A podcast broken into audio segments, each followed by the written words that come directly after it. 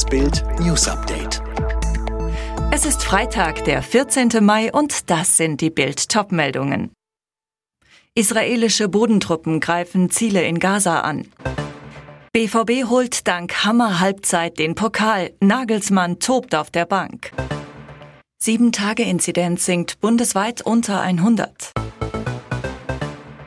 Die israelischen Streitkräfte haben auf Twitter bestätigt, mit ihren Bodentruppen Ziele im Gazastreifen anzugreifen.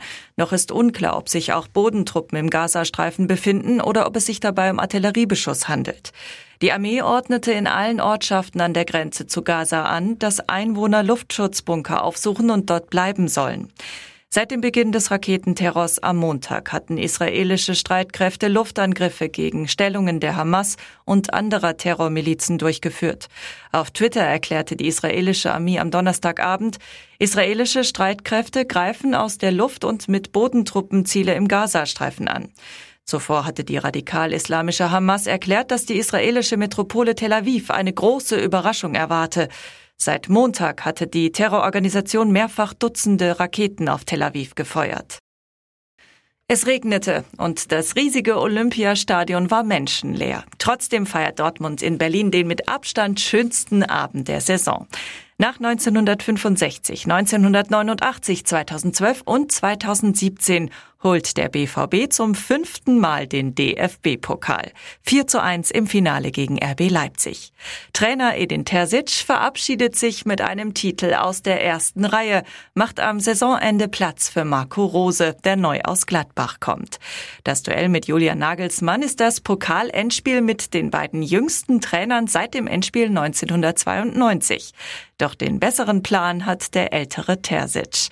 In nur 45 Minuten überrollt seine Borussia die Leipziger. Das Minutenprotokoll mit allen Toren lesen Sie auf Bild.de. Die 7-Tage-Inzidenz ist in Deutschland unter die 100er-Marke gefallen. Knapp 11.400 neue Corona-Fälle meldet das RKI innerhalb eines Tages, 7.000 weniger als heute vor einer Woche. Damit liegt der Inzidenzwert jetzt bei 96,5.